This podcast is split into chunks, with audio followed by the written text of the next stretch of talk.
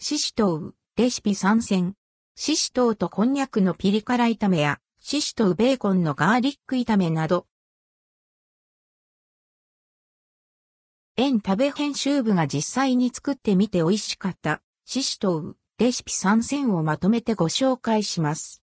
シシトウとこんにゃくのピリ辛炒めや、シシトウベーコンのガーリック炒めなど、各商品名リンクをクリックすると詳しい記事ページへ飛びます。シシトウベーコンのガーリック炒めをお酒が進む簡単レシピ、シシトウベーコンのガーリック炒めをご紹介します。